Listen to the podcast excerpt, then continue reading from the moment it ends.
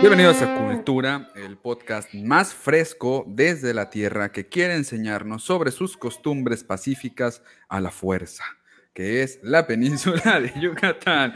Mi nombre es Elías. Mi nombre es Andrés, bienvenidos a este séptimo episodio de la tercera temporada. Claro que sí se escucha. Yo lo escuché, maldito. El séptimo episodio de la tercera temporada.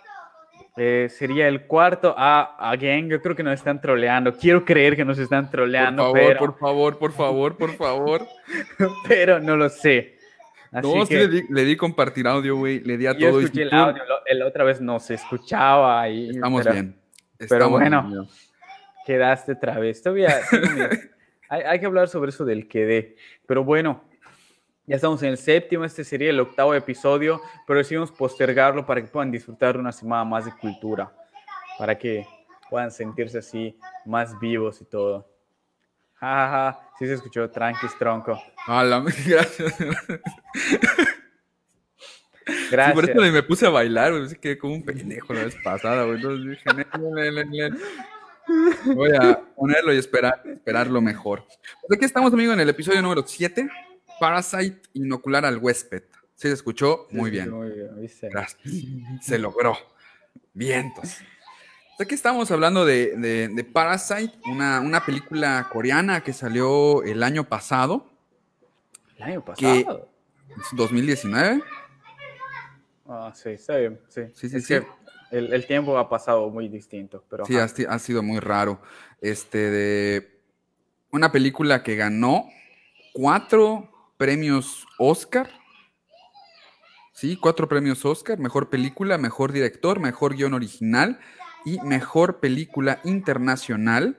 Aparte tuvo otras dos nominaciones en mejor montaje y mejor diseño de producción. Una película, no sé qué opinas, una película que impactó al mundo. Muy chida, la verdad. Me desde que la mm, vi que la estaban anunciando, fue así como que sí, cuatro Oscars, me imagino. Este, desde, que vi que lo estaban anunciando me llamó mucho la atención. En ese entonces también estaban poniendo la de eh, El Faro, creo que se llamaba. Sí, claro, estaba Jojo Rabbit también. Jojo Rabbit, era, era, el cine estaba como que muy fuerte en ese entonces. Desgraciadamente no pude ver todas esas películas, pero Parasite sí la pude ir a ver. Y la disfruté mucho, me gustó mucho. Eh, de hecho, esa vez me acuerdo que tuve mucha tensión como que en la parte del nudo donde se empieza a, develar las cosas. Yo estaba así como que muy nervioso de qué es lo que estaba pasando, porque yo lo fui a ver entre semana, y veo muy poca gente en la sala. Entonces, cuando empieza a suceder todo eso, yo me siento solo en la oscuridad de la sala, dije, a la verga, eh, eh, esto dio un giro muy fuerte y que a mí no me, no me gusta, o sea, no es que no me gusten, sino el terror, el horror a mí me, todavía me cuesta mucho. Yo estaba que, a la verga, ¿en qué me metí? Ya, ya me voy a la verga. Dice Taka que puso la banda USA a leer subtítulos. Eso fue hermoso. Hermoso. O sea, eh, me, Lo que dijo este güey, sí, sí, sí. O sea, fue, fue, fue, fue, como que a mí me gusta ver las películas en su idioma original. Eh, más que nada, no solo las que salen en inglés, ¿no?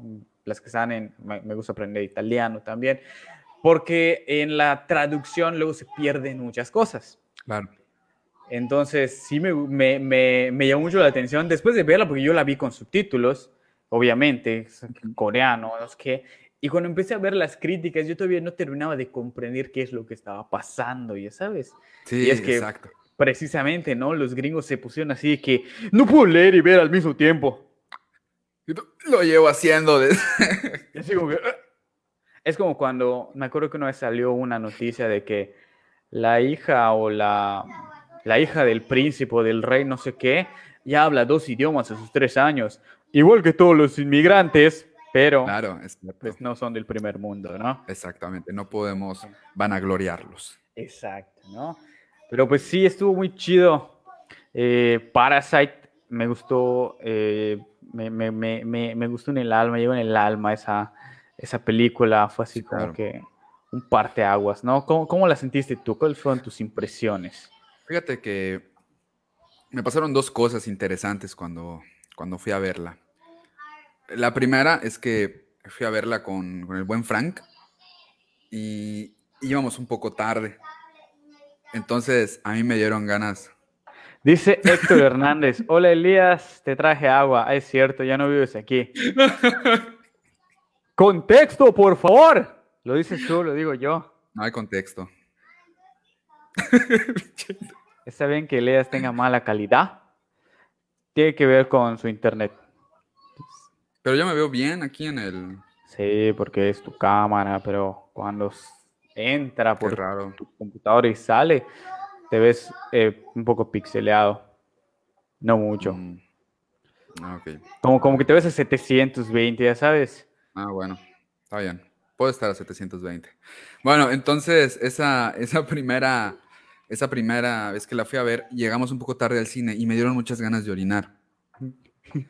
Entonces, güey, o sea, sabes que yo produzco piedras y, tengo problemas en los riñones, entonces aguantarme, dije, no, no, no, voy rápido al cine y todo, le di los boletos a Frank, este, de...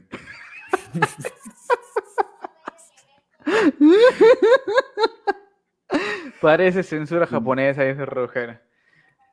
Este, le, di, le di los boletos al Frank y, y ¿cómo se llama? Y le entramos, y entramos a ver la película, ¿no? Y le dije, a ver, guárdalo rápido antes de guardar, antes de que los guardara, eh, vi el número de la sala y todo el pedo, ¿no? Le dije, a ver, agárralos, es esta sala, ta, ta, ta, terminó de orinar y nos fuimos directo, ¿no? Llegamos y nos sentamos y empezaron a pasar los comerciales. Dije, o sea, toda madre, estamos bien, llegamos a tiempo, buen pedo, ¿no? De repente termina un comercial, güey, y sale hace mucho tiempo en una galaxia no muy lejana, ¿no? Y dije, ah, no manches, pinche película horrible, ¿no? Ahí viene el comercial, ¿no? Puta, y de repente se lanzan las letras de inicio, güey. Y me quedé carburando, cabrón. Y dije, güey, yo ese tráiler no lo había visto, güey. Cabrón, y me le volteó al Frank, le digo, cabrón, me confundí de sala, güey, esta madre es Star Wars, de verdad, güey, la película, güey, no mames, cabrón. Nos salimos de la sala en güey, cabrón, nos dimos bien pendejos, güey, saliendo de la sala, güey, así. Quedaron. Quedamos, quedamos como unos pendejos, güey, así saliendo, güey. Revisé los boletos, ya vi qué sala era, güey. Nos metimos y ya había pasado un poco el principio. Este, nada que no pudiera como inferir, ya luego la vi completa después. Pero bueno, entré así con, con, la humillación por delante, ¿no? A salir de Star Wars. De esa manera. Y otra era que es una película que tampoco vi, que no, que no quise ver los trailers. Justamente mm. para no, no saber. Y yo pensaba en mi cabeza que era una, que era una película de terror. Una película de horror. Por el nombre dije, ah, ahorita se va a hablar un trío así de suspenso. Pero conforme iba avanzando la trama, Wow, o sea, te juro que nunca, de, como que nunca me relajé. O sea, es una película que me mantuvo tenso en los hombros hasta que terminó y dije, what the fuck, ¿no? O sea, esta película no es de terror tal cual, pero es impresionante cómo me mantuvo siempre al filo, cómo siempre hubo tensión y cómo estaba trabajando unos temas tan delicados sin caer, creo yo, como en el panfletismo, ¿no? Sin caer como en, la fábula. O sea, simplemente nos aventó una realidad crudísima y creo que todos en el cine salimos así como a la madre. O sea, con, no sé, o sea, para mí fue muy difícil de, procesarla. La tuve que volver a ver otra vez por, por lo tenso que me puso y por cómo la, la viví. Sí estuvo muy duro, ¿no? Y aparte, pues la humillación pasada. Sí, de entrar y... O sea, y todavía, güey, no había visto ese tráiler, ¿no? dije, sí, güey, todavía vi las letras salir, güey. Dije, ah, no, la chingada.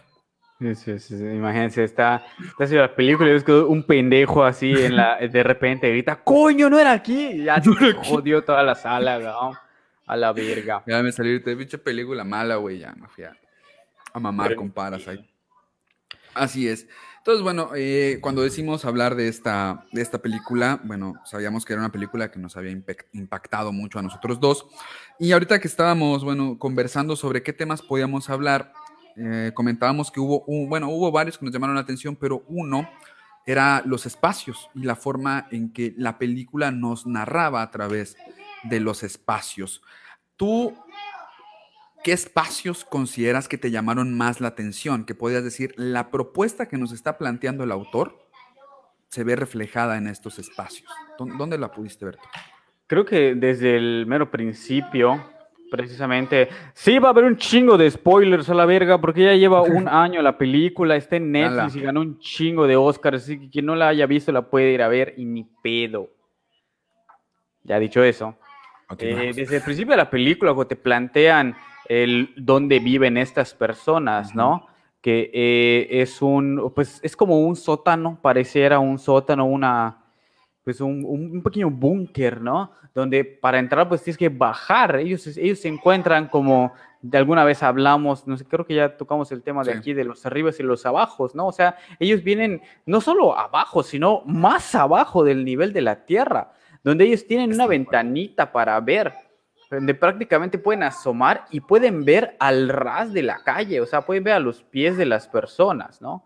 Entonces, ¿cómo se construye esta parte de de la casa. Oh, dice Taka que hoy la vi porque me temía eso, el spoiler. Así es. Por eso también tienes que ver The Boys.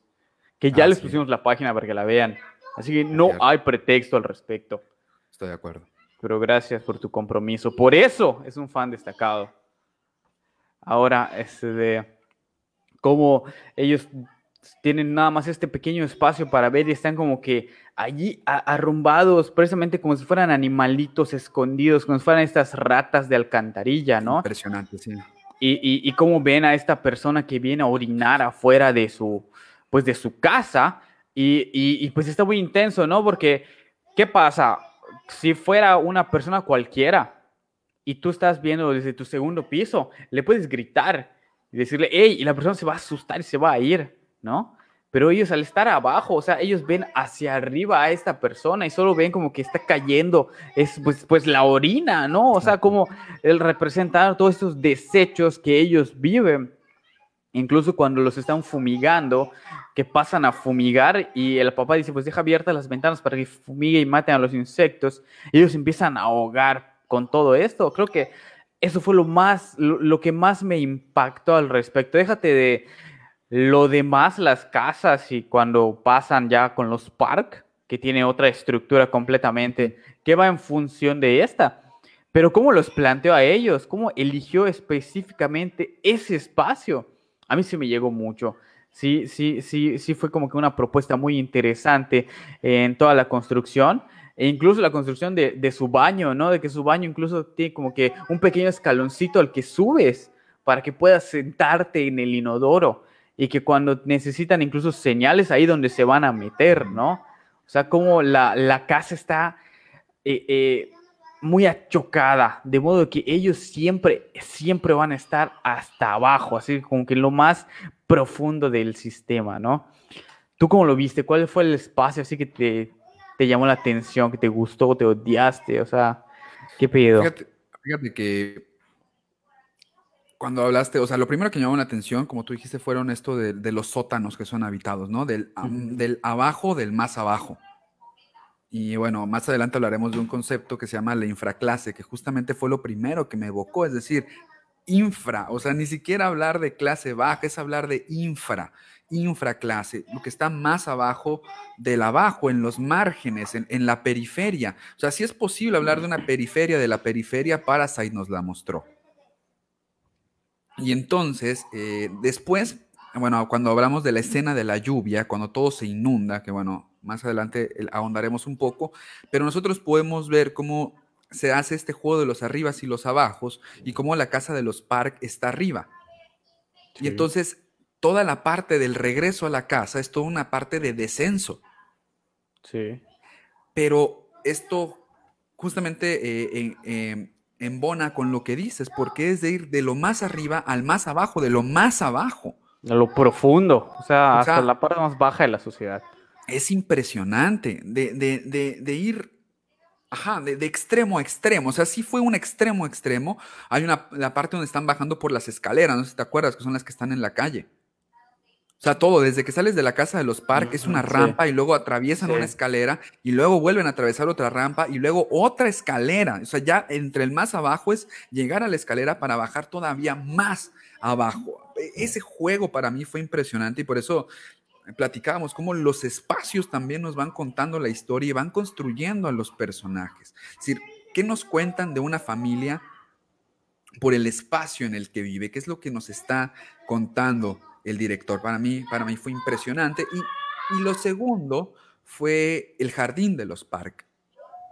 Bueno, el patio, ¿no? Pero bueno, podemos hablar de, un jardín.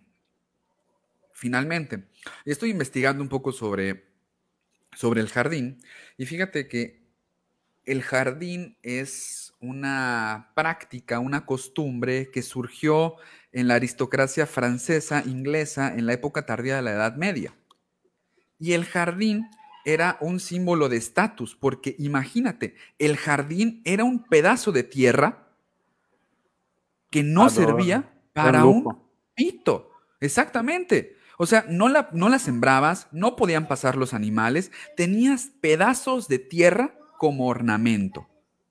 O sea, imagínate ¿Cómo fue utilizado entonces el jardín como una muestra del estatus? Es decir, yo me puedo dar el lujo porque tengo siervos y porque tengo comida de sobra para esa gran extensión de tierra que a alguien más pudiera servirle para trabajarle y vivir de ella, yo la tengo para nada. Yo la tengo simplemente para decoración. Y, entonces, ¿cómo podías ver tú eh, que cierta eh, um, casta o que cierta rama de la nobleza estaba en, desgracia por el jardín maltratado. Entonces, el jardín comenzó a volverse una expresión del estatus y luego eh, esta, esta, práctica llega hasta el siglo XIX, se instala como también una práctica de, la burguesía y llega hasta nosotros en el siglo XX. Y entonces eh, pareciera que tenemos esta práctica del jardín como esta práctica del mostrar el estatus, como esta práctica de, tener gran, de tener una extensión de tierra que sirve nada más como ornamento. Y hablamos de los jardines bonitos, y hablamos de la gente que se puede dar el lujo de, tener un jardín. Porque si tú piensas, no sé, eh, en casas que no están adecuadas para tener jardines, pues te das, te das un, te puedes dar una idea, ¿no? O sea, hay, casas que se adecúan para tener patios, para tener jardines, y, obviamente están relacionadas con una clase específica, ¿no? Clase media alta, clase media baja, ¿no? Eh, porque pues heredamos toda esta, toda esta tradición del ornamento de la tierra. Y, y justamente una de las escenas más bueno, una escena impresionante de la película es cuando este, el, personaje, el muchacho, el que llega primero a trabajar, se acuesta en el jardín. Está leyendo nada más. Y está leyendo nada más. O cuando la familia comienza a jugar en este patio.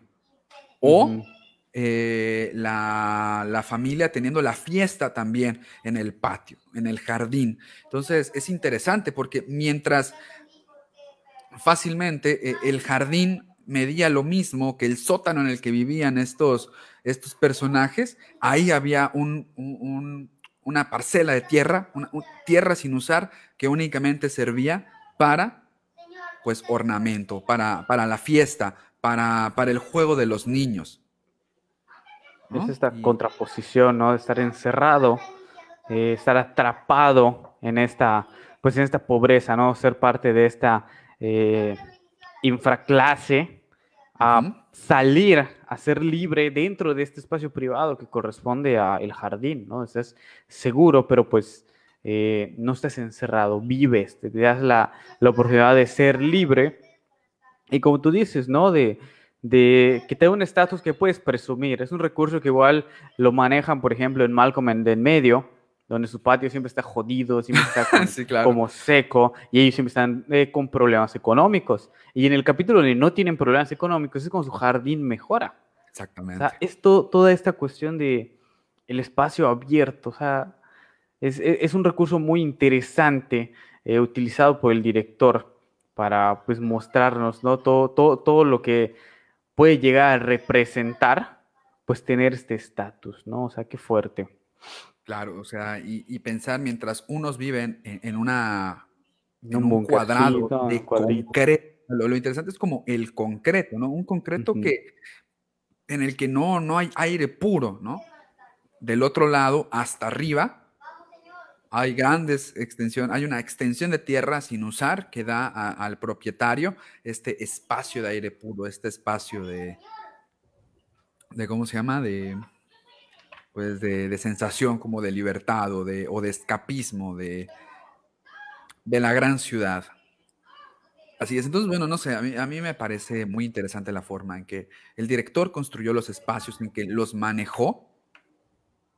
Y esto quizá nos hable un poco del el espacio en el que está el, el inquilino sorpresa, ¿no? Que otra vez vuelve a ser entre lo arriba, un abajo. Dice Taka, no, su jardín mejora por otras razones.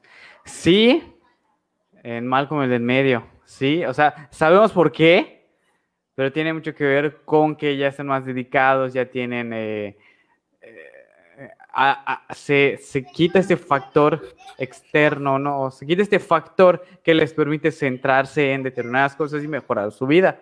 Y precisamente eso va, ¿no? Que precisamente el jardín demuestra que están mejorando su vida y su estatus. Pero sí, es cierto. Taka me acaba de pegar en un lugar donde me duele mucho, porque hice una referencia cultural un poco fuera de lugar. yo, digo, yo digo que estuvo bien, porque... no, no, no, no, ya lo dijo, ya. O sea, ya me la armó de pedo. O sea, le encanta eh, así contradecirme. Y, ah, la verga. Bueno, esto lleva a la pregunta, ¿no? ¿Sí lo sabes? ¡Hijo, ala! No me calientes. Dice, para los gringos es la piscina. Ah, es un, poco la extensión de eso, ¿no? Eh, están en lo mismo de tener un pedazo de tierra que puedes usar para recrearte, ¿no? Pero volviendo al tema, como dice Elías, ¿no? ¿Quién es el, cómo dijiste? ¿Quién es el? El inquilino, ¿no? Pero ¿Quién es el inquilino? que ahí nos lleva a la pregunta, ¿no? Creo yo, ¿quién es el parásito? O sea, ya que hablamos de que entre los arribas hay un abajo donde habita alguien. ¿Quién es el parásito entonces? Ahí, por ejemplo, es lo que me remitía un poco a lo que mencioné al principio sobre el uso del idioma original. Claro. cuando yo vi la película, yo no había visto tampoco muchos trailers eh, o sea, solo vi uno o dos, pero como que no tenía nada de entender qué es lo que estaba pasando. Diferente a Jojo Rabbit y, y a la otra del, del, Faro, como que tenían un poquito más de sentido para mí. Pero pues cuando la vi y, dice, se llama Parasite. O sea, ni siquiera estaba como que en inglés. Ese disculpo por molestarte con mis comentarios han destacado. No, no, no. Adelante. Para eso es, la insignia. Eh, exactamente. Esos son los beneficios que da la insignia. Además, ese, ese hervir de la sangre te da como que esa sensación de estar vivo. Así que no pasa nada. Pero bueno, el título me, me llama mucho la atención porque a pesar de ser una película coreana, el título se presentaba en inglés, Parasite.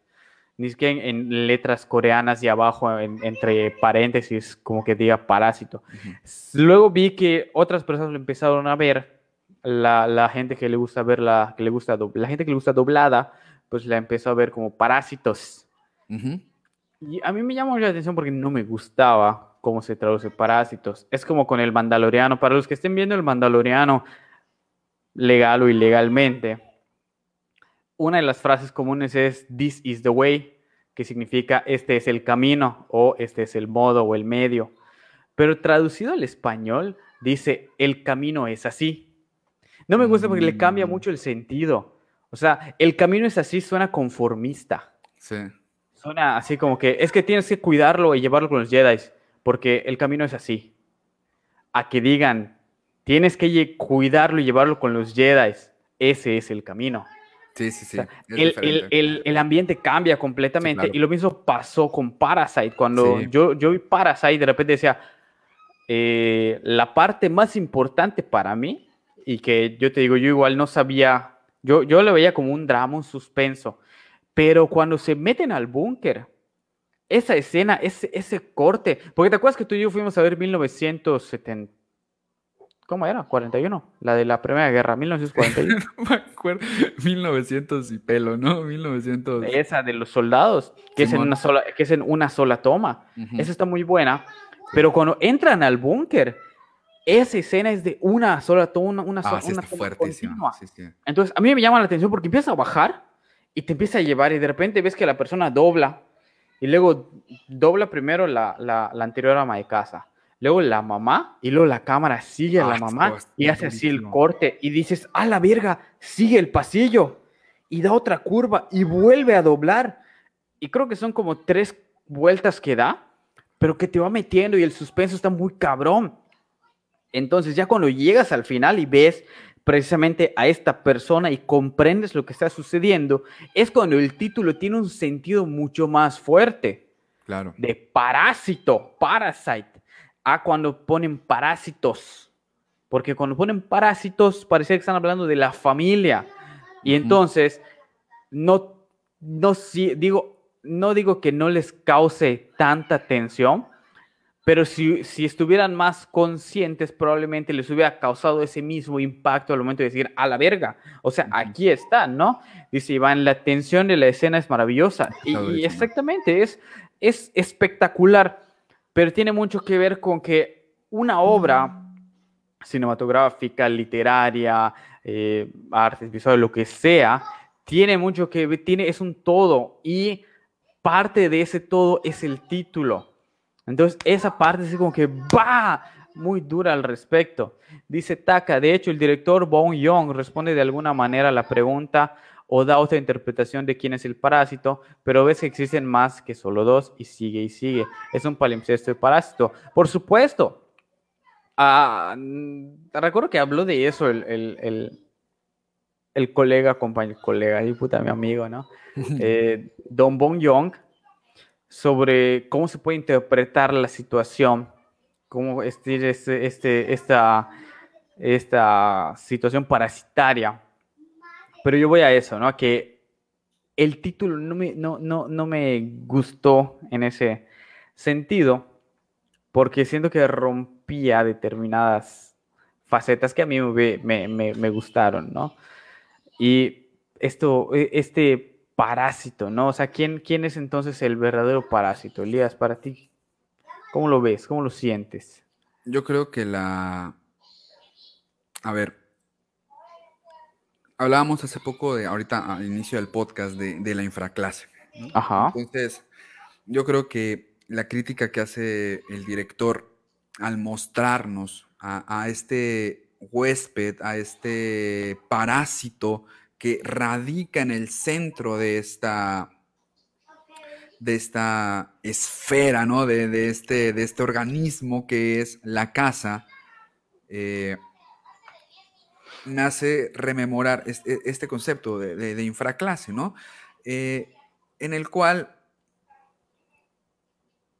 según eh, Bauman, que lo retoma de otro sociólogo, la, infraclase evoca la imagen de un conglomerado de personas que han sido declaradas fuera de los límites en relación con todas las clases y con la propia jerarquía de clases, con pocas posibilidades y ninguna necesidad de readmisión, gente sin papel asignado que no aportan nada a la vida a los demás y en principio sin posibilidad de redención.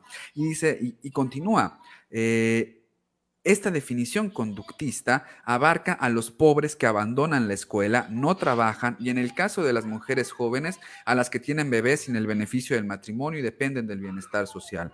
La infraclase, definida por comportamiento, incluye también a los sin techo, los mendigos y pordioseros, los pobres adictos al alcohol y las drogas y los delincuentes callejeros. Como el término es flexible, los pobres que viven en viviendas sociales, los inmigrantes ilegales y las pandillas adolescentes suelen incluirse en esta categoría. De hecho, la flexibilidad de esta definición conductista se presta a que el término se convierta en un rótulo que puede emplearse para estigmatizar a los pobres, sea cual fuere su comportamiento. Entonces, yo creo que el parásito es este huésped que, vive en la casa, que, es, que es muy interesante, nos muestra esta realidad de la infraclase. Un sujeto arrojado a los márgenes de todo. Un sujeto arrojado a es que ni siquiera ah, es, es, beneficiario de, los programas de bienestar social. O sea, estás hablando de que es un sujeto arrojado por completo a, la inutilidad. O sea, e, es un sujeto que... Incluso exiliado del mismo sistema, ¿no? Exactamente, ya ni existe. No, no, no, no, tiene razón ni siquiera de, de ser y de existir. Está relegado completamente de la sociedad para ser precisamente invisibilizado y convertirse en parte de este huésped, ¿no? O sea. Exactamente. Y, lo que me llama la atención justamente es que se nos habla de una, o sea, se nos habla de una definición que es conductista. Es decir, como si ser pobre fuera una conducta. Y esto, esto, esto es muy interesante porque, bueno, eh, hay un, video de Marco Antonio Regil, que es asqueroso, donde está dando una conferencia. ¿El video o Marco? ¿Ah? ¿El video o Marco? Ambos son asquerosos. Eh, Hijo de puta. donde está haciendo una conferencia, güey, y comienza diciendo cómo piensan los pobres. Ah, es, así inicia Gaum, cómo piensan los pobres y comienza a detallar una cuestión conductista del comportamiento de los pobres. Entonces, ve qué interesante es esto. Cuando nosotros hablamos entonces de infraclase, estamos hablando de una definición conductista que nos hace pensar que el ser pobre es una cuestión de hacer y por lo tanto de pensar. Uno piensa ser pobre, uno actúa como pobre. Es que es pobre porque quiere, ¿no? Exactamente. El, pobre es pobre porque quiere. Toda la clase de Elías odia a Marco Antonio Regil. Eso solo significa. Significa dos cosas, pero solo voy a decir una. Dile la buena. Suponiendo que una sea buena. No, ninguna es buena, pero una está peor que la otra. Significa que Elías es un tirano. Significa que Elías es lo que se llamaría the man o el establishment que les está diciendo cómo deben pensar que ah. Entonces, el establishment es Marco Antonio Regil, amigo. entonces, entonces, ese es el monumento que hay que derribar. El Pong no está muerto. Pero bueno, continuemos.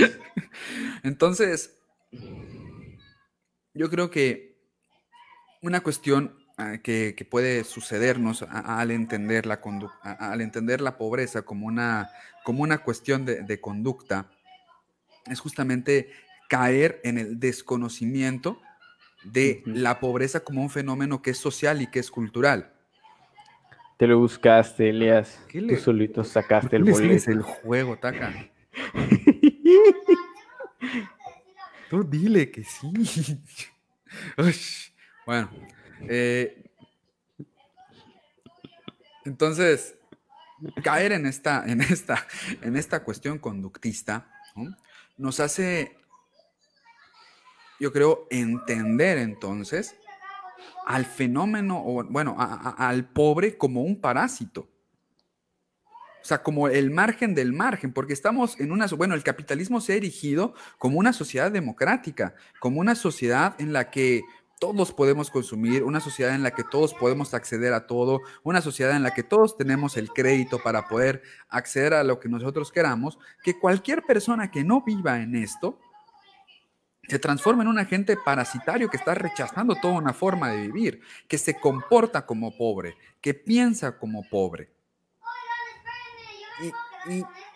Y, nos aleja, y, no, nos aleja de mirar eh, los otros aristas de la problemática, los otros aristas de un capitalismo rapaz que despojan a esta persona de su dinero, de su negocio, que lo hunden, y, que huele como... O sea, es que eso es durísimo, o sea, es que eso es durísimo, o sea, yo creo que Parasite lo que hizo fue ponernos de frente a nuestros propios paradigmas sobre la pobreza a nuestra... Es, como... la propia concepción, ¿no? la, la, manera en que percibimos las cosas siempre está cargada mucho de las experiencias, de los sentidos. Entonces, cómo huele como pobre y cómo de hecho el papá lo, lo dice que el, el, el, señor Park dice que el papá, el, el, otro papá, huele como al metro, como a esas personas que están en el metro, ya sabes. Claro. Y habla de la humedad. Ajá, ese, sentido de humedad, de, de, podredumbre de una u otra forma, ¿no? Que incluso los lleva a que cada uno tenga que luego bañarse con diferente estilo de jabón. Sin embargo, es él el único como que al que lo siguen tachando de, que huele así rarito, ¿no? Huele como que feo. Que, que he escuchado comentar, incluso hasta el día de hoy, ¿no? De repente he escuchado gente que dice que huele como así como, como, como que a pobre, como que a pueblo, cosas así, ¿no? De, de, de, cómo la gente expresa estos sentimientos, este, pues de desazón, ¿no? Cómo se percibe al pobre a través de tus sentidos y se empieza a ver como el, el feo que hay que relegar, que hay que hacer a un lado, como le hicieron pues a este, a este parásito, ¿no? Que, uh, cosa interesante de, leyendo un poco la teoría parasitaria, eh, es como el parásito social tiene que eh, sí, unirse a un huésped, pero no basta con estar pegado al huésped, sino tiene que romper la individualidad y ser parte total del huésped al grado de que el huésped no pueda darse, no pueda ver la diferencia entre sí mismo y el parásito. Eso me encantó cuando lo leí, porque lo primero que pensé fue en el juego de luces que hace cuando llega el señor ah, Park. que cuando llega el señor Park, este, de como que las luces se prenden donde está pasando él y se apagan. Que yo cuando lo vi la primera vez, o sea, veía como que pasaba eso y dije, ah, pues cagado, ¿no? O sea, automatizado, ¿no? Automatizado, cultura asiática. No se me hizo algo raro porque existen los, los focos inteligentes que cuando tú entras a la habitación se prenden. Entonces dije, nada más es esa parte, pero más avanzada. Y ya cuando te muestran que es el parásito el que lo está, esta persona el que, la que lo está haciendo, que él ya se formó como parte de este edificio y que para los Park, o sea, esa, eso no es extraño, pero la ausencia de eso sí sería muy extraño. O sea, todo este cambio al momento de que el parásito deja de tener su función como parte del el todo, es cuando podrían notar su presencia a través de la ausencia del mismo porque ah, era parte de todo este sistema, ¿no? O sea, que, que como el, el, ser parte, como un parásito, te lleva a convertirte pues en uno de esos, que es también lo que le pasa de una u otra forma a los Park, ¿no? No, los, no me acuerdo cómo se llaman los vatos.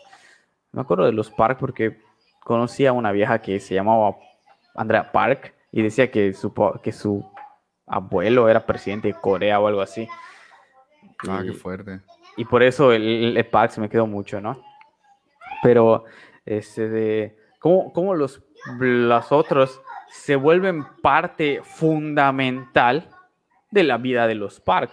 que es lo que busca el parásito, ¿no? Como que adentrarse y moverse libremente entre el huésped sin que el huésped se dé cuenta que de una u otra forma está siendo como que absorbido, que de una u otra forma lo llevan casi al borde de la muerte sin llevarlo a matar. O sea, a ellos no les interesa matar o deshacerse de los Park porque de ellos viven, necesitan vivir de ellos, pero sin embargo son un mal y son una enfermedad de una u otra forma, que es como de repente los Park ven a la misma pobreza, como una enfermedad social. Y, es que eso está duro porque, a ver, eh, esta relación entre pobreza y, enfermedad e, es, muy eh, recurrente en los discursos, por ejemplo, oficiales, porque en los, en los grandes discursos gubernamentales mexicanos, por ejemplo, se habla de erradicar la pobreza. Exacto. Se habla de erradicar el hambre. Entonces, si hay una, Combatir la pobreza. Combatir la pobreza, exactamente. O sea, hay, una relación bastante interesante entre, entre, entre enfermedad y pobreza. La, pobreza como una enfermedad social que... Pero lo interesante de esto es que no vemos o no se entiende dentro del discurso la, la como una enfermedad que es parte del mismo vicio de la distribución desigual de la, de la riqueza, sino que se entiende más bien como una enfermedad que es un daño colateral del avance triunfal del progreso capitalista. Es decir, la pobreza es una enfermedad que tenía que pasar porque existe toda una serie de personas que se comportan de una forma que, o que piensan de determinada forma y a través de, esto no pueden acceder a los grandes beneficios. Es decir, no, es, una, no es una enfermedad que cause eh, preocupación, que nos haga mirar nuestras propias prácticas, sino más bien es una enfermedad que se relega. Es una enfermedad de lo que tenía que pasar, es una enfermedad eh, que tiene que ver con, pues, echar ganas, ¿no? Sí, que, como cualquier enfermedad, ¿no? O sea, cuando desde, el, desde el momento que se te plantee como una enfermedad y como algo que hay que combatir y la respuesta a ese problema siempre es, pues échale ganas, pues es así porque quieres, es porque prácticamente te están diciendo, eres pobre porque te has dejado, porque no te has cuidado, porque no has tenido como que la visión, porque no has buscado eh, soluciones, ¿no? Como si fuera algo Exactamente, pero, eh, yo creo que eso es lo, interesante y lo que hace muy chingón el director. O sea, que dice, eso que tú crees que es una definición conductual que se encuentra parasitariamente viviendo ¿no? Eh, a, costa de los, eh, de los ricos, es resultado de esa, eh, es, resultado de esta distribución desigual de la riqueza que existe y que hace a los ricos ser ricos y que hace a los pobres ser pobres. O sea, es algo más complejo. Sí. Y, yo creo que, eh, yo creo que, la película deconstruye muy bien ese, ese concepto de parasitario, porque a primera vista podría incluso sonar eh, una crítica hacia la pobreza, ¿no? De decir, el pobre es un parásito, ¿no? Pero yo creo que la película nos hace entender poco a poco por qué nosotros como sociedad comprendemos que el pobre es un parásito. O sea, cómo, cómo lo miramos de esa forma y cuáles son los discursos que recubren esta, esta realidad que hacen que, nuestra visión esté, sea por completo poco empática y que se reduzca toda una forma de pensar, una forma a una forma de actuar. Al pobre es pobre porque quiere, ¿no? Como lo platicábamos en, el capítulo de Malcolm, en la primera temporada, que hablábamos de meritocracia. Que es pobre porque quiere y que sus problemas son, por decirlo así, como que siguen siendo su culpa, ¿no? Siempre van a ser su culpa. Como, como lo que vemos desde la perspectiva cuando cae la lluvia y hay una inundación. Empezando por la estructura que tiene la, casa de los, protagonistas, obviamente la casa se empieza a inundar. Es que queda así como que completamente destruido y tienen que ir a un centro de acopio. Sin embargo, cuando el señor está de chofer para hacer las compras, la señora está diciendo que la lluvia fue una bendición que ayudó precisamente con el clima, con a quitar los males, lo que tú quieras, ¿no? Limpió, ¿no? Me parece. Ajá, es, no, me acuerdo qué, usa, pero usa así algo como limpiar, como, eh, como un reinicio, y que fue bueno para ellos, y que la verdad eh, fue lo mejor que pudo haber pasado, por decirlo así. No recuerdo bien los diálogos, ¿no? Pero cómo hay esta, pues, esta percepción nada empática, completamente narcisista, egocéntrica hacia ellos precisamente, como si estas personas no tuvieran problemas ni siquiera preguntándole a, los señores cómo, cómo estuvieron, cómo vivieron la, situación. Y es un poco como lo que pasó aquí, ¿no? Incluso en Mérida y, bueno, en Cancún, que sí llegó el huracán, pero aquí que no, que se parecía que iba a llegar y no llegó con toda su fuerza, pero sí cayeron fuertes lluvias y muchos dicen, no, qué bueno que estamos bien y que la puta madre, pero hubo una gran cantidad de gente que estuvo afectada por estas, ni siquiera por el huracán, por estas lluvias y que muchos como que se olvidaron de eso al respecto, prácticamente dijeron, no, que qué bueno que esté todo bien, qué bueno que pues que nos ayudaron con, no sé, para las plantaciones, para lo que sea, que no hubo tanta empatía para la gente que realmente sí se vio afectada al respecto. Dice Taka, exacto. El Kim, Kim, son los Kim. Porque el mismo señor Kim apunta que a que la esposa técnicamente es inútil porque no sabe cocinar ni usar los aparatos de limpieza. Y que luego le pregunta a su jefe, ¿aún así la ama? O sea, donde hay una diferencia en la que tú puedes ser inútil porque eres rico, pero nosotros no. Y eso, eso también es cierto, ¿no? Claro. Donde la, como que las, esta parte de la limpieza, de cubrir, incluso de cuidar a los niños, queda relegada a la familia Kim al 100% y ellos pues nada más tienen la obligación de tener sexo en el sofá. Que por cierto, o sea, cuando yo vi la escena de, de sexo en el sofá, me pareció muy interesante por por algunas cosas, por algunas connotaciones que tenía ahí. Y esto nos habla una vez más que es que te digo, eh, el director fue, fue genial para mostrarnos las diferentes representaciones de la pobreza, desde una cuestión conductual hasta la misma, la pobreza como una fantasía sexual. Sí. Porque creo que cuando están comenzando a, a, tocarse, él le dice si todavía tiene las bragas baratas que encontraban en el carro. ¿Te acuerdas? Sí. Entonces ahí se habla, creo yo, como de una cuestión de dominación, como una fantasía sexual de... Como, este fetiche, ¿no? De, dominar, de tener a, esta persona externa, ¿no? Como que la fantasía de el pobre, eso que no, que no somos, pero podemos jugar a que lo somos. Sí, claro, e incluso ella grita, dame drogas, ¿te acuerdas? Ah, sí, sí, sí. Entonces, ahí es interesante cómo, cómo la, cómo, la, cómo, cómo, hay una representación ahí de la pobreza como una fantasía sexual, como una fantasía, como un juego de rol, como algo de lo que en cualquier momento te puede salir.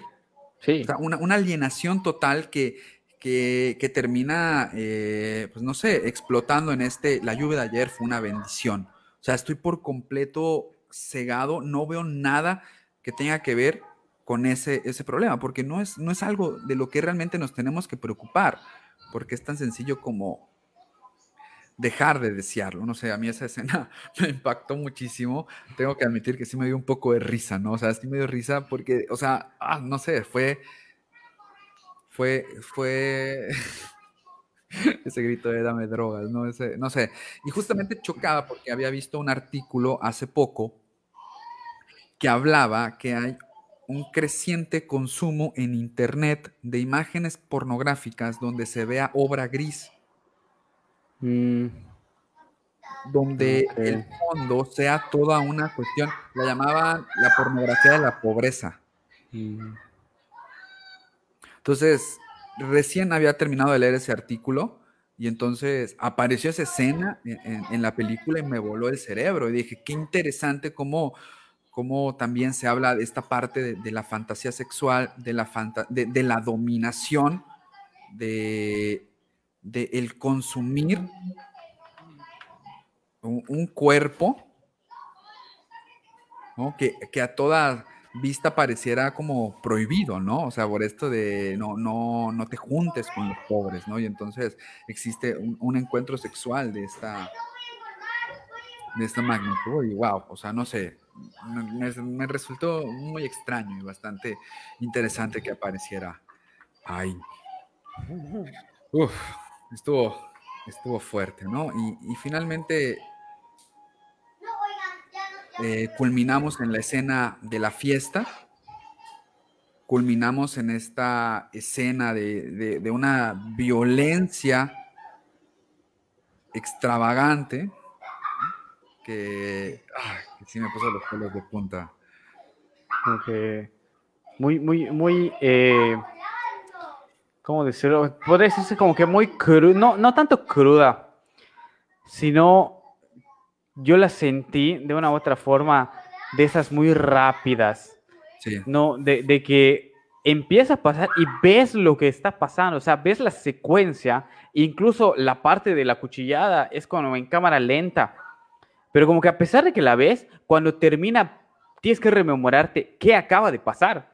Porque como que fueron tantos estímulos, tantas escenas al mismo tiempo, todas aglomerándose para llegar al mismo punto que uno dice, ¿qué puta madre acaba de pasar? Dice Taka, no que sea prohibido, creo que sería lo indeseado se vuelve pues excitante. Exacto, sí, claro, como que esta parte como que eh, que no conoces, ¿no?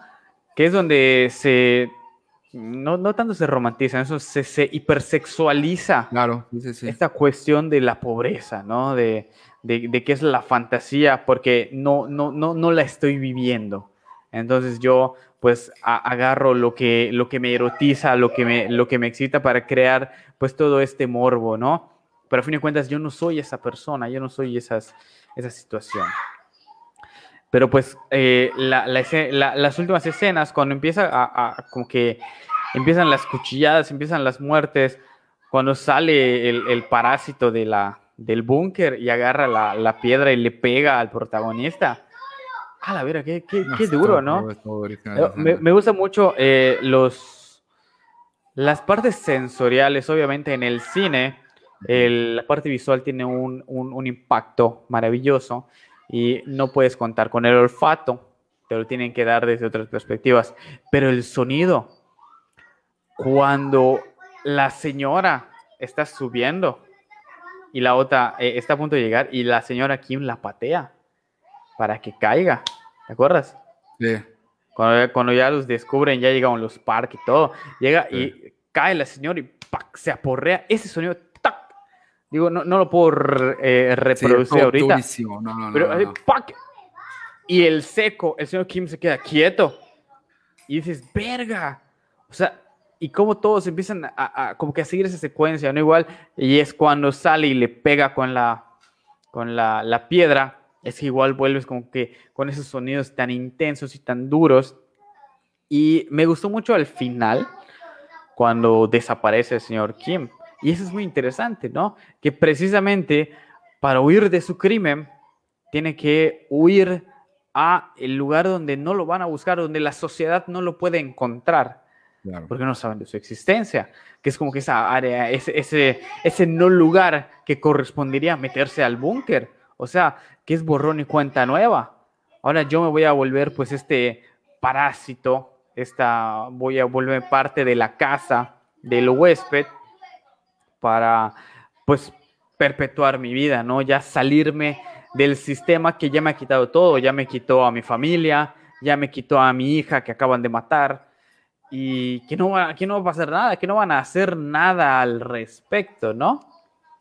Porque pues realmente eh, como que el desenlace va, hacia ahí. Es, es, como que no, ellos no reciben ningún tipo de justicia, sino que al contrario, la justicia va contra ellos sobre la situación. Claro que estaban haciendo cosas ilegales, pero mm, hay, como que más cosas que se podían, que la como sociedad debían explorarse, desde el hecho de la pobreza que los llevó a hacer eso. Claro, y es que a, mí cuando lo vi se me planteó la pregunta, ¿no? Si el capitalismo te dice que tú hagas dinero a, toda costa, ¿no? ¿Qué prácticas se criminalizan y qué prácticas no se criminalizan? Exacto. Porque pues la, explotación laboral es la más común y nadie, nadie está como que atacando por ahí.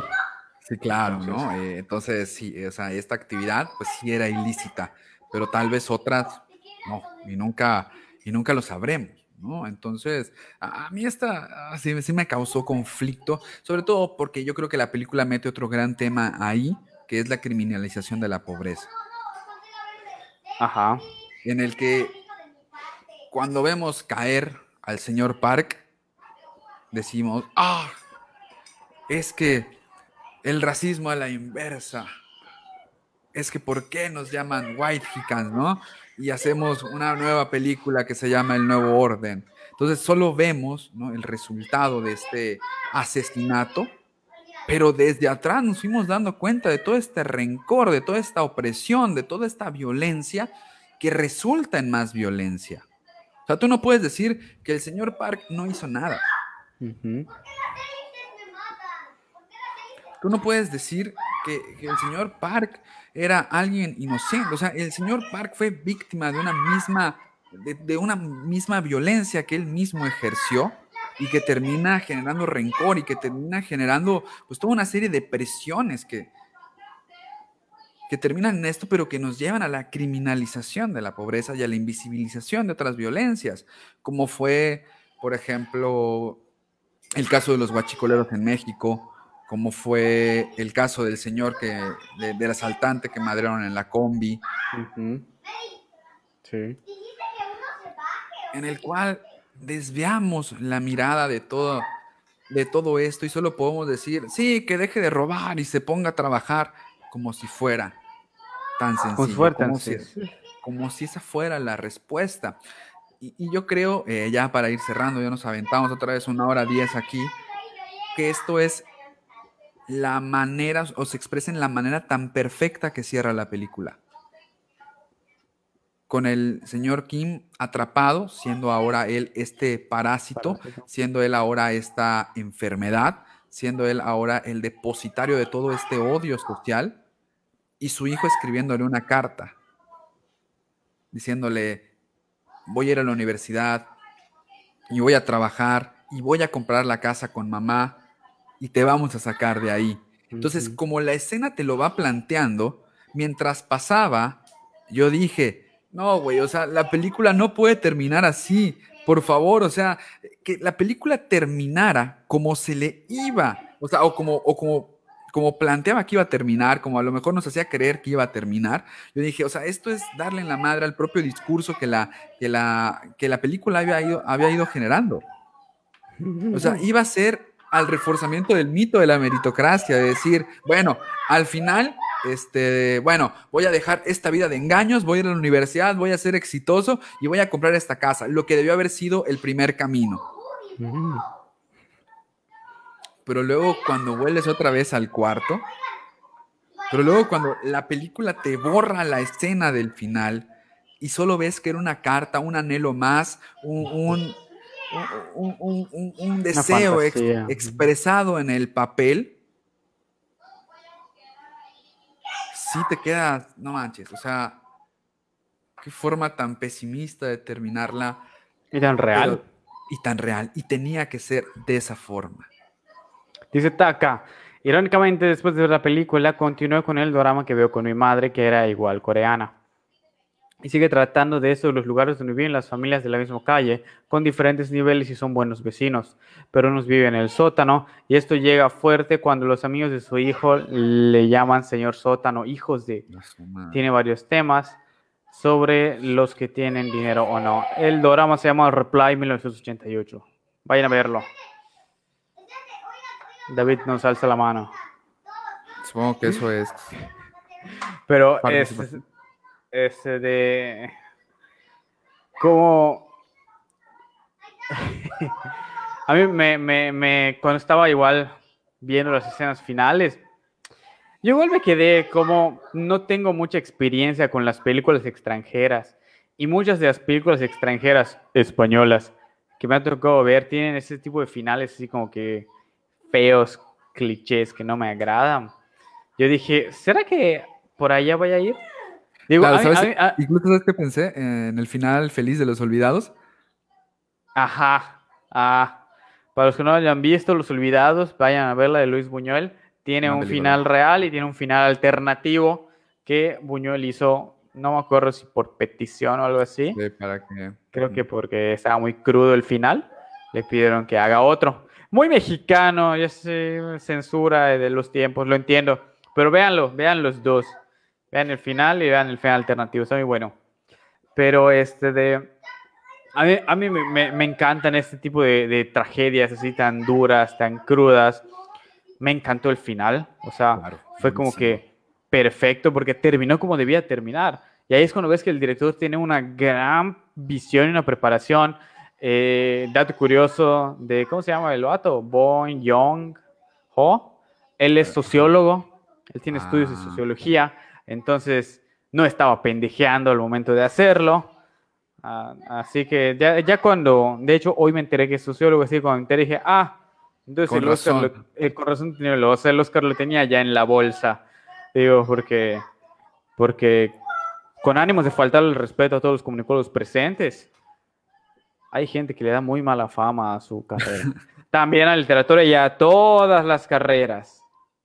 Tampoco se pongan tampoco se enciendan demasiado. Pero este de ahí se ve como que la visión sociológica del vato, ¿no? O sea, como que sabía qué pedo, sabía cómo tenía que hacerlo. Y la verdad, esa fue la cereza del pastel cuando se es como volver a este, el mito de la meritocracia, ¿no? Creer que por estar en la universidad, que por hacer todo ese desmadre, voy a llegar realmente a comprar una casa, sí, y no voy a tener que recurrir a la explotación laboral y a depender del gobierno en el sistema, o sea, que eso, que, que eso no pasa realmente, ¿no? Aquí, aquí los que trabajan y se rompen la madre y se paran desde las 5 de la mañana a trabajar son los millonarios. Eh, puros magnates ves claro, ahí en el centro. pura gente con mentalidad de tiburón. Así es. Eso. entonces, sí, yo, yo concuerdo. El final de Parasite fue un finalazo. Fue un final que, que de haber terminado como nos insinuó que iba a terminar, yo sí iba a salir muy enojado del cine. Pero creo que el director cumplió. El director fue coherente con lo que nos planteó a lo largo de la película, con Dice Mauricio Alday Hernández, ¿verían nuevo orden de forma pirata? ¿Por qué de forma pirata? ¿Crees que somos piratas aquí? ¿Y hablarían de ella o creen que no vale la pena darle más publicidad? No sé, no sé de qué trate.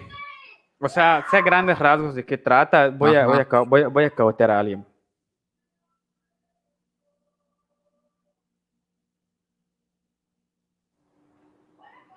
Ja.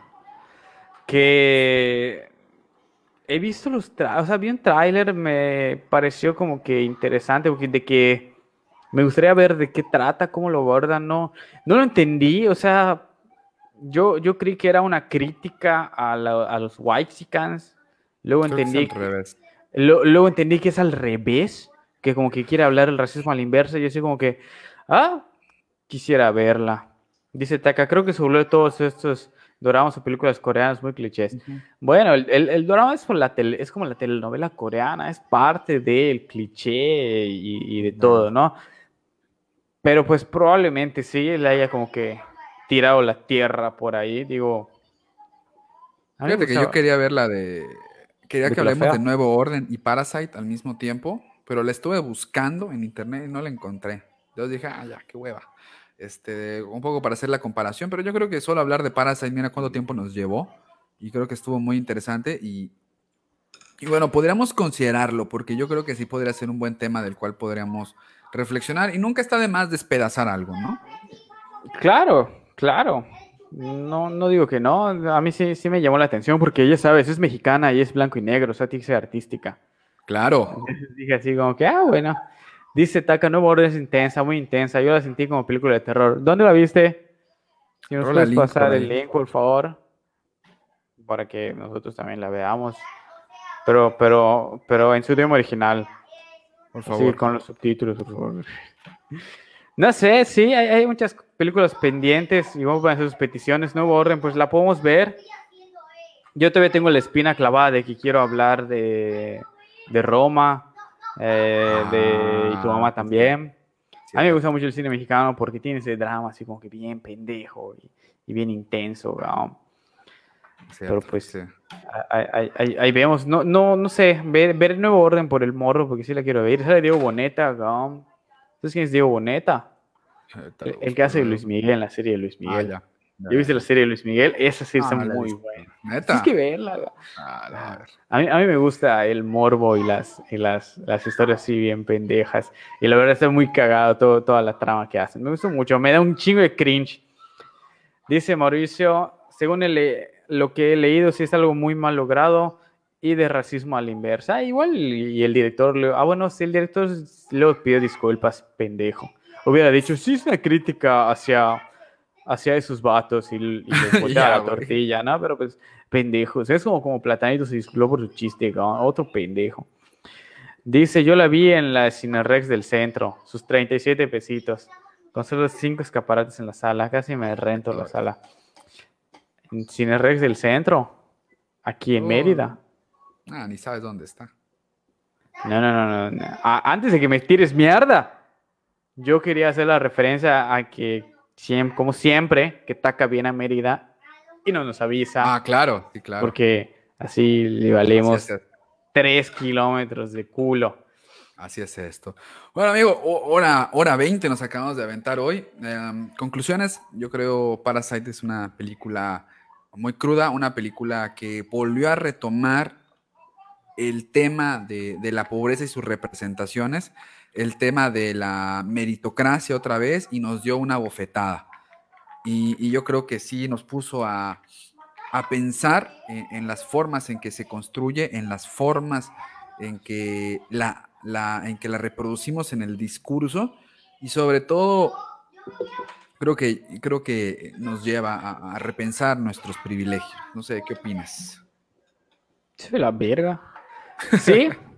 Eh, me gusta mucho como crítica, precisamente por todo lo que representó esta cuestión de, la pobreza del pensamiento, como tú dices, ¿no? Los privilegios que todos eh, como que se invisibilizan, que hablamos sin empatía, sin darnos cuenta de todas las cosas que de repente nosotros hacemos como parte de la sociedad y que de una u otra forma fomentan esta desigualdad, todos estos, ¿cómo decirles esas actitudes? Digo, no, no digo que todos lo hagamos, pero de una u otra forma, al ser parte del sistema indirectamente, tenemos actitudes que fomentan ese tipo de cosas y que es importante verlas, criticarlas, eh, dar, hacer la introspección a nosotros mismos, ¿no? Ser, ser críticos, ser autocríticos para saber, pues, qué es lo que estamos haciendo mal, que es precisamente uno de los puntos fuertes que tratamos de tener aquí en cultura, ¿no? De, de hablar, de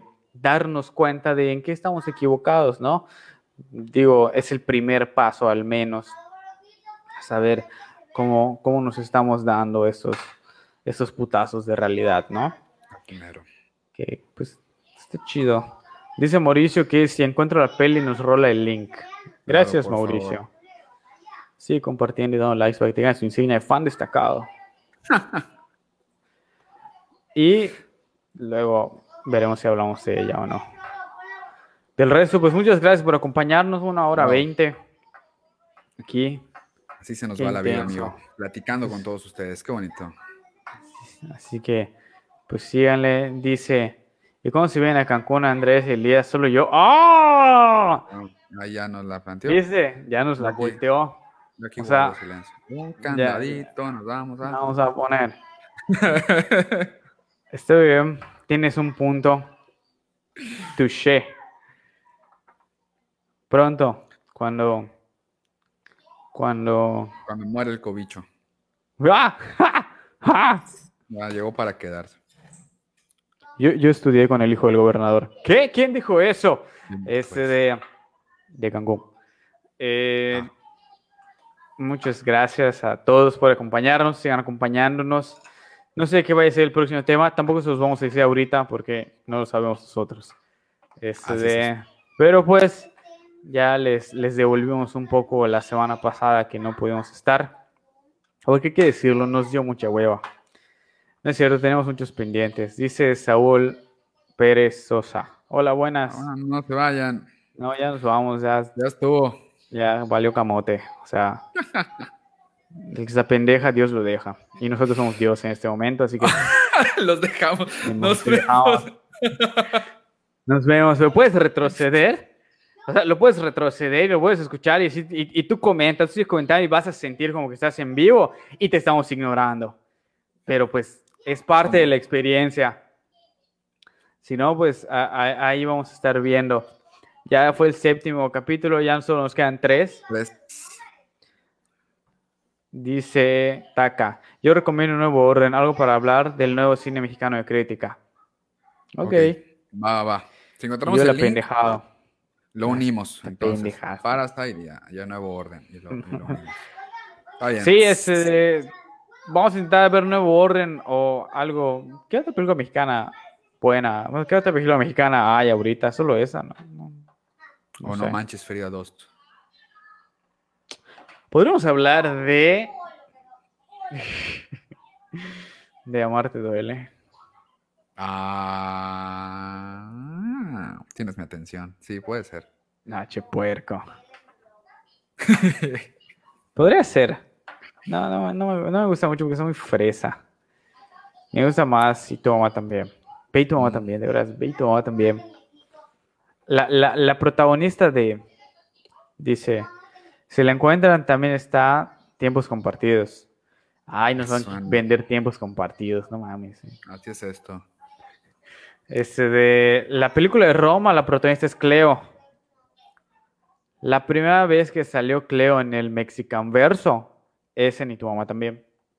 Ah. Sí, tienes que verla. Sí, la va a ver. Para que luego veamos cómo se juntan todos los universos, el multiverso mexicano y se agarran a vergazos todos, ¿no? Dicen, hablen de resortes y el cine de ficheras a la verga. No sé quién es Resortes. Resortes es la película, estás hablando de... Es un personaje de, la comedia mexicana. Ah, por eso hablamos de El Santo y la Tetona Mendoza. Adalberto Martínez se llamaba. Ah, no sé. O podemos hablar de El Chavo y sus traumas. Ah, hablar del Chavo del 8. Estaría interesante. Hay un chorro de cosas, ¿eh? Un chorro de cosas. Pero tiren sus comentarios, tiren las, las cosas. Y también si pueden tirar los documentos con los que quieran que hablemos, es mucho mejor. Claro. Porque luego la investigación es lo que más pesa.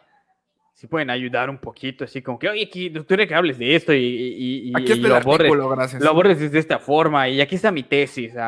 ¿Qué pasa? O sea, no, no vamos a decir que no pasa.